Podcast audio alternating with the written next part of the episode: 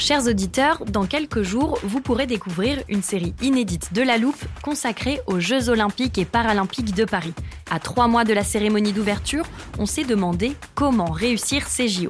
Les transports sont-ils prêts à affronter les milliers de touristes? Le dispositif de sécurité est-il suffisant? L'enthousiasme sera-t-il finalement au rendez-vous? Pour répondre, on plonge durant cinq épisodes dans les archives des éditions précédentes, accompagnés des journalistes de l'Express. C'est à retrouver à partir du 13 mai sur toutes les plateformes d'écoute. Hiring for your small business? If you're not looking for professionals on LinkedIn, you're looking in the wrong place. That's like looking for your car keys in a fish tank. LinkedIn helps you hire professionals you can't find anywhere else, even those who aren't actively searching for a new job but might be open to the perfect role. In a given month, over 70% of LinkedIn users don't even visit other leading job sites. So start looking in the right place. With LinkedIn, you can hire professionals like a professional. Post your free job on linkedin.com slash people today.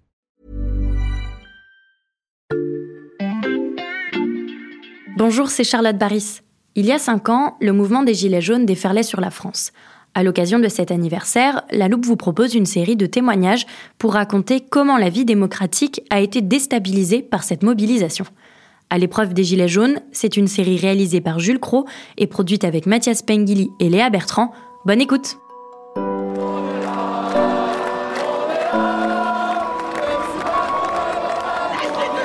Si ça bouge pas aujourd'hui, ça bougera demain. Si ça bouge pas demain, ça bougera après-demain. Je reviendrai tous les jours s'il faut. Un samedi de guérilla urbaine, rythmé par les coups de semonce.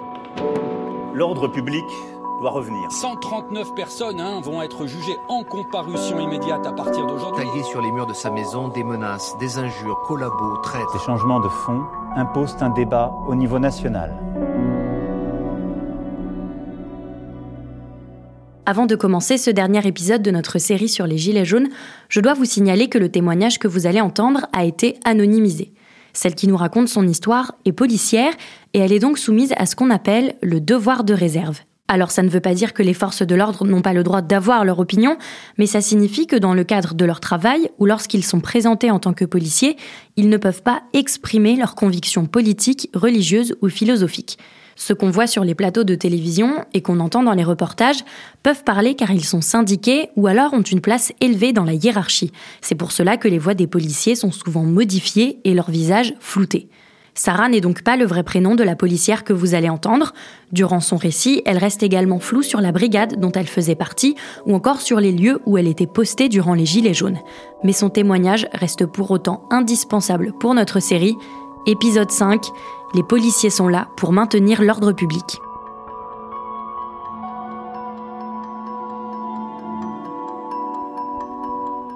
Pour ce dernier épisode, il était donc important de vous faire entendre la vision du mouvement des Gilets jaunes par un membre des forces de l'ordre. Nous avons donc échangé avec Sarah, policière en région parisienne. En 2018, j'avais 24 ans. J'étais jeune gardien de la paix. Je venais de sortir de l'école quelques mois auparavant. Donc, euh, moi, j'avais moins de six mois de police à mon actif. Sarah a toujours baigné dans cet univers. Dans sa famille, on est policier de père en fils et de père en fille. Alors entrer dans les forces de l'ordre lui a toujours semblé évident. J'ai été bercée depuis ma tendre enfance dans la police, donc j'ai toujours voulu faire ça. Euh, j'ai quand même un bagage universitaire, mais euh, voilà, c'était, j'étais euh, vraiment déterminée à faire policière depuis le départ. Donc dès que j'ai fini en fait un BTS dans le commerce pour avoir au cas où quelque chose d'un point de chute, j'ai tout de suite passé le concours de la police. donc en externe gardien de la paix, j'ai pas fait, j'ai pas fait adjoint de sécurité, ce qu'on appelle aujourd'hui policier adjoint. j'ai tout de suite fait gardien de la paix, donc j'ai fait un an d'école et je suis rentrée tout de suite dans la police. On a plusieurs journées de stage durant l'école, donc la formation de l'école. Alors moi quand, bon, ça change un petit peu en fonction des années et des besoins. moi la formation elle durait un an à cette époque-là. Euh, on avait euh, une formation, un stage en fait violence urbaine où on a euh, tous les acteurs en fait pompiers etc qui viennent à l'école et où on, s'entraîne en fait à, subir des violences urbaines d'ampleur quand même. On teste le gaz, voilà, on, teste un petit peu tout ça pour savoir à quoi on pourrait être confronté dehors et, et comment on peut répondre etc. Et on apprend à se servir des moyens d'usage de force intermédiaire. Mais c'est c'est relativement court, mais voilà, le maintien de l'ordre, c'est quand même un, un, un, cadre qui est réservé pratiquement exclusivement qu'au CRS ou aux gendarmes mobiles. Euh, et en fait, euh, eux ont trois semaines derrière l'école pour se former exclusivement au maintien de l'ordre.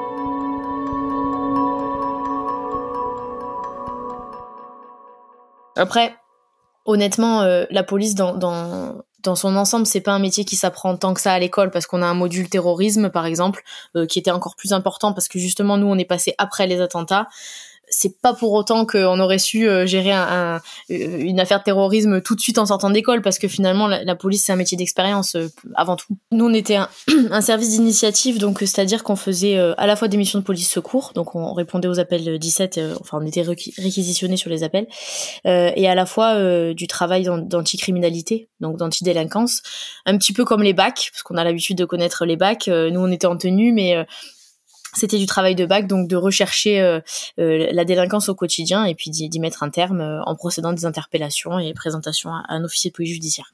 Dans le service de Sarah, il y a d'autres jeunes, comme elle, tout juste sortis de l'école de police, et quand le mouvement des Gilets jaunes débute, personne ne le voit venir on n'a pas vu venir parce qu'on ne suivait pas du tout les informations. On était des jeunes, euh, on travaillait beaucoup parce qu'on avait un cycle qui était très prenant et euh, on a été un peu surpris en fait. Les premières fois où on a été envoyé sur des euh, sur des événements, c'était pas des manifestations, c'était des barrages, des barrages, des blocages.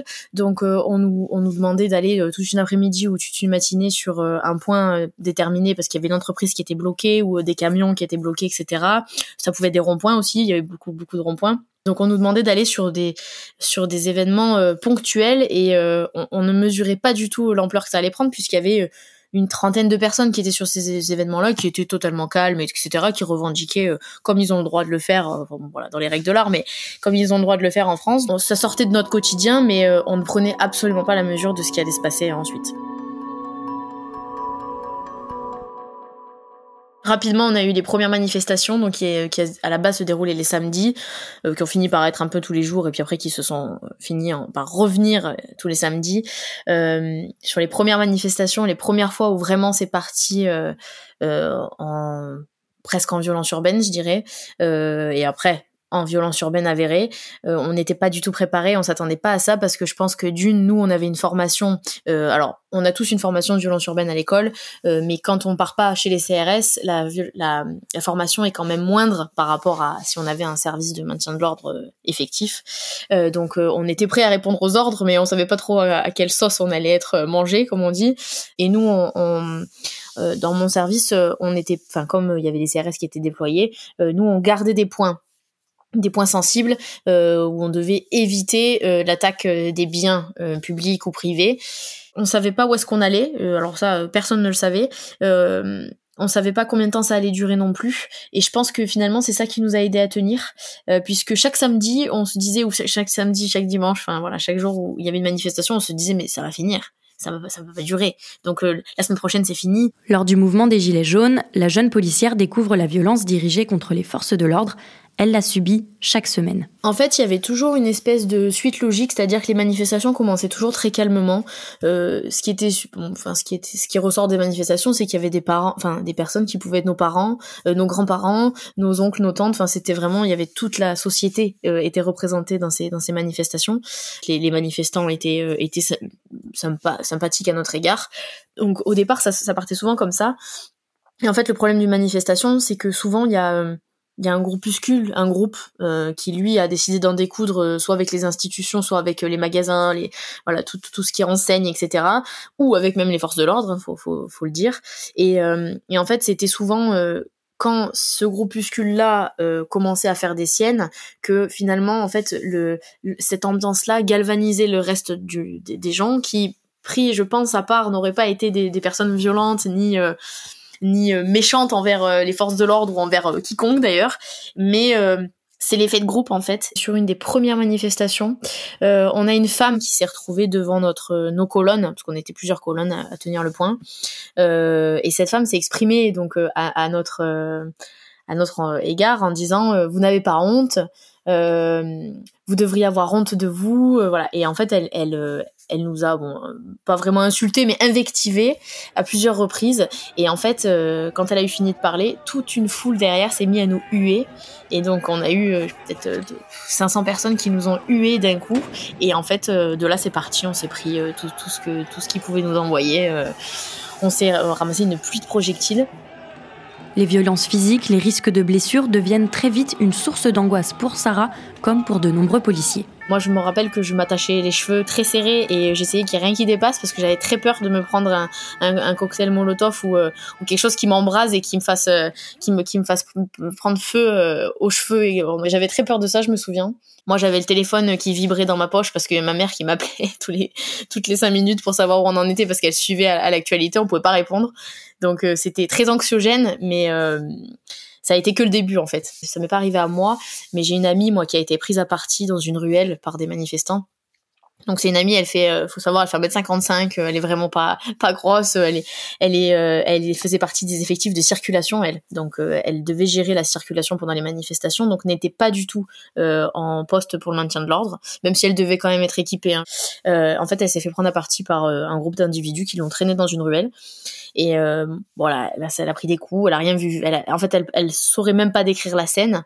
Et en fait, elle a d'un coup senti, et en fait, elle a senti qu'elle s'est fait aspirer par la hanse. Donc à la base, elle a pas compris d'où ça venait. Et elle s'est retrouvée derrière la moto d'un motard de la police qui l'a, sorti de, la situation, qui l'a escorté euh, plus loin.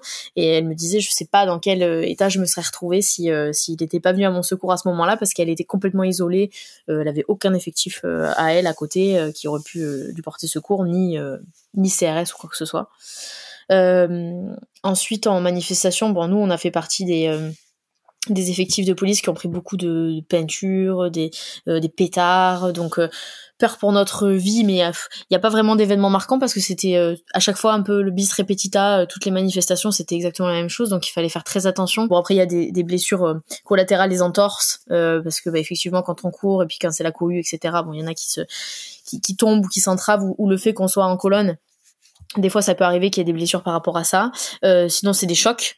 Euh, je pense aux collègues qui avaient été euh, blessés par un boxeur. Voilà cet homme, à visage découvert, qui sans hésiter attaque frontalement un gendarme mobile. La technique est précise, maîtrisée. Protégé d'un bouclier et d'un casque, le gendarme peine à faire face. La violence des coups, lui vaudra deux jours d'ITT. La plupart des collègues qui ont été blessés ont été assommés en fait par des projectiles. Euh, on a reçu de tout et n'importe quoi. Euh, je, ne saurais faire la liste exhaustive de, tout ce qu'on a pu prendre par la tête à ce moment-là. En dehors de la violence, les Gilets jaunes sont nombreux à demander aux policiers de se joindre aux manifestations.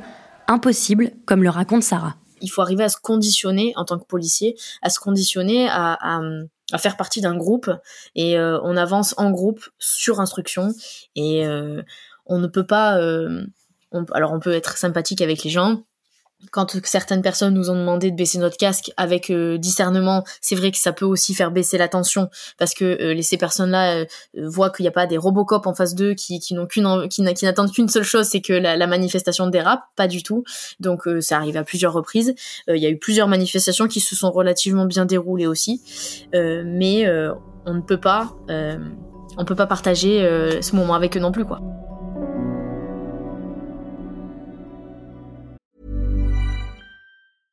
I'm Sandra, and I'm just the professional your small business was looking for. But you didn't hire me because you didn't use LinkedIn jobs. LinkedIn has professionals you can't find anywhere else, including those who aren't actively looking for a new job but might be open to the perfect role, like me.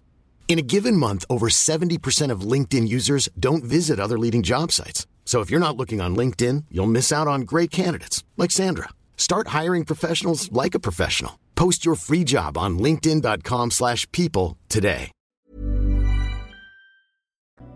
Il faut prendre un petit peu de recul. C'est pas parce que euh, on est policier qu'on n'a pas le droit d'avoir notre avis sur euh, sur les choses. Euh, malheureusement, on a un devoir de réserve qui fait qu'on ne peut pas l'exprimer. tous les policiers et encore heureux ne sont pas des personnes qui n'ont qui, n'ont qu'une envie, c'est d'en découdre avec les manifestants ou quoi que ce soit. il doit y avoir un respect mutuel des deux côtés. Donc leurs revendications étaient les leurs. Peut-être qu'à certains moments, effectivement, des policiers ont pensé que c'était légitime de manifester, mais euh, on est payé pour faire euh, pour, pour maintenir l'ordre public, donc euh, on doit faire respecter l'ordre public, on doit écouter les, les, les instructions. Pendant notre entretien, la jeune policière a donc longuement évoqué les violences à l'égard des policiers, mais elle ne nie pas pour autant celles qu'ont pu vivre les manifestants. En toute humilité, les, les, les, les les manifestations et euh, la réponse, euh, la force intermédiaire, euh, parfois on a des gens en face de nous qui, qui, s'ils pouvaient nous tuer on sait, enfin, ma copine qui a été prise à partie dans, dans une ruelle, elle se faisait tabasser. N'a pas été la seule policière euh, qui, qui s'est fait tabasser pendant cette, ces moments-là. Et parfois, on a un peu le sentiment, c'est un peu un sentiment d'injustice parce que je pense que on préférerait un policier mort qu'un manifestant mort. Dans l'opinion publique, ça soulèverait euh, vraiment euh, tout le monde que qu'un manifestant meurt, et, ce qui est normal. Mais il faudrait que ce soit normal aussi qu'on se soulève aussi pour un policier qui est agressé et qui est agressé en sa personne, euh, qui qui, a, enfin derrière la, la, combinaison, il y a, il y a un père de famille, une mère de famille, euh, ou même d'ailleurs la fille de, de, de, de, personnes aussi qui, qui, qui pourraient même d'ailleurs être d'accord avec ces, ces revendications-là mais qui ont euh, fait le, le, choix de d'aider la population parce qu'à la base le métier de policier c'est d'aider la population. Mais après c'est aussi le jeu il faut s'y attendre. Euh, on représente l'État. Euh, c'est comme quand les pompiers se font caillasser dans les cités ou, ou dans les endroits sensibles. Tout le monde s'interroge pourquoi les pompiers se font caillasser puisque les pompiers ne sont là uniquement pour aider les gens. Mais en fait c'est parce qu'ils représentent l'État. Donc faut arriver à prendre du recul là-dessus et se dire qu'en fait on est attaqué pour l'image qu'on représente et qu'on renvoie et non pas pour la personne qu'on est. Donc après c'est on le sait quand on fait le choix de ce métier.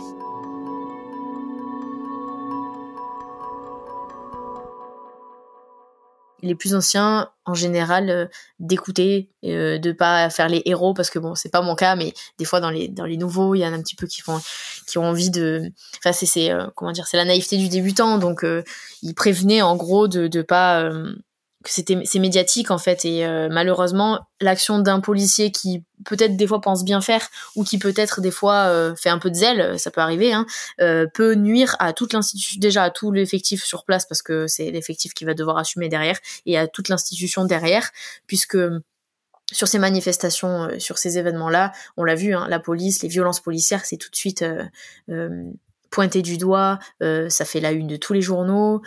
Euh, il y a eu 2500, il me semble, personnes blessées sur les gilets jaunes. on a eu 1800 policiers aussi blessés en face. Donc, euh, mais c'est, euh, on a beaucoup plus entendu parler quand même des, des 2500 personnes qui ont été blessées.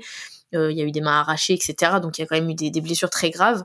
mais ça stigmatise beaucoup en fait l'action de la police, qui parfois voilà, peut dépendre que d'une personne qui fait peut-être une erreur, mais enfin, il faut pas oublier qu'en face c'est des humains aussi, donc c'est parfois compliqué d'avoir une réaction. On n'est pas des robots, quoi. Donc euh, avoir une réaction euh, euh, sereine, proportionnée, et à ce moment-là, quand les choses sont hors de contrôle, ça, ça peut être très compliqué pour des jeunes même pour des personnes expérimentées d'ailleurs. Donc voilà, il nous disait de, de vraiment rester dans les clous, de d'attendre en fait que les choses se passent et puis de d'agir que sur instruction vraiment. Depuis le mouvement des Gilets jaunes, Sarah a quitté son ancien service. Elle travaille désormais dans la police judiciaire et dans son quotidien d'investigation, elle ne constate pas de virulence à l'égard de la police, mais selon elle, il y a encore des conséquences après ces mois de manifestation. Je pense peut-être que pour en revenir à, du coup aux événements de cet été, si je dois faire un lien, peut-être que les choses dérapent plus vite qu'avant. Euh, les gens ont eu l'habitude peut-être d'une réponse qui a été forte, hein, on, va le nier, de, la police au niveau des moyens, etc. Euh, ça a été vraiment euh, une, réponse quand même euh, proportionnée à ce qui se passait, hein, enfin à mon sens, mais qui forcément c'était ça, n'était pas arrivé avant ou très peu ou sur des émeutes, donc c'est pas le même. les gens n'ont pas vu, enfin les gens ne font pas n'ont pas ce sentiment de ne, s'identifie pas aux émeutes de la même manière qu'il s'identifie à des manifestations qui concernent l'ensemble de la population, je pense. Donc euh, ça a surpris les gens, je pense, qui est des grands-parents, par exemple, euh, des personnes qui ont 70 ans, 80 ans, euh, qui se retrouvent dans des manifestations et qui se font gazer. Mais parce que c'est malheureusement, on peut pas exfiltrer ces personnes-là d'une manifestation pour ne viser que les personnes qui causent des troubles à l'ordre public, qui sont avérés, qui sont graves. Et je pense qu'aujourd'hui, peut-être les gens en face euh, n'hésitent plus trop à finalement à foncer dans le tas et à, attaquer la police parce qu'ils savent que ça riposte en face et peut-être qu'ils cherchent plus l'affrontement ou quoi.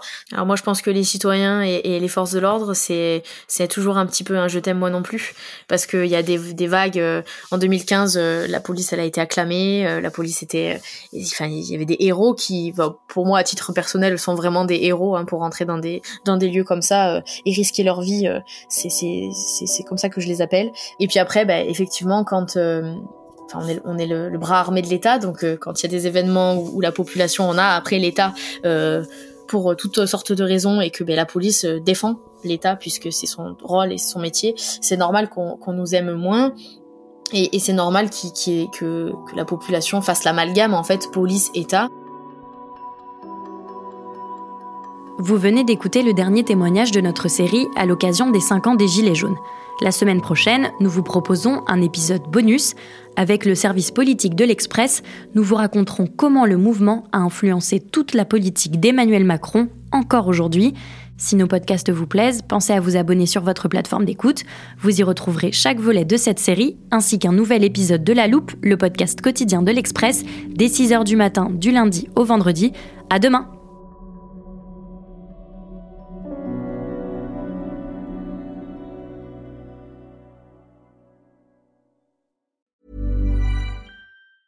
Hey, it's Danny Pellegrino from Everything Iconic.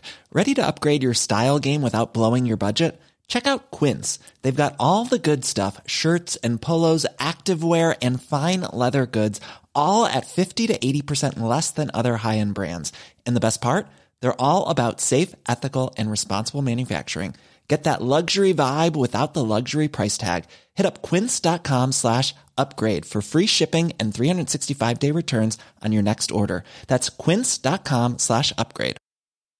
When you make decisions for your company, you look for the no brainers. And if you have a lot of mailing to do, stamps.com is the ultimate no brainer. It streamlines your processes to make your business more efficient, which makes you less busy. Mail checks, invoices, legal documents, and everything you need to keep your business running with stamps.com. Seamlessly connect with every major marketplace and shopping cart. Schedule package pickups and see your cheapest and fastest shipping options from different carriers with rates up to 89% off USPS and UPS rates. And with the stamps.com mobile app, you can take care of mailing and shipping wherever you are. Make the same no-brainer decision as over 1 million other businesses with stamps.com. Sign up with code program for a 4-week trial plus free postage and a free digital scale. No long-term commitments or contracts. That's stamps.com. Code program.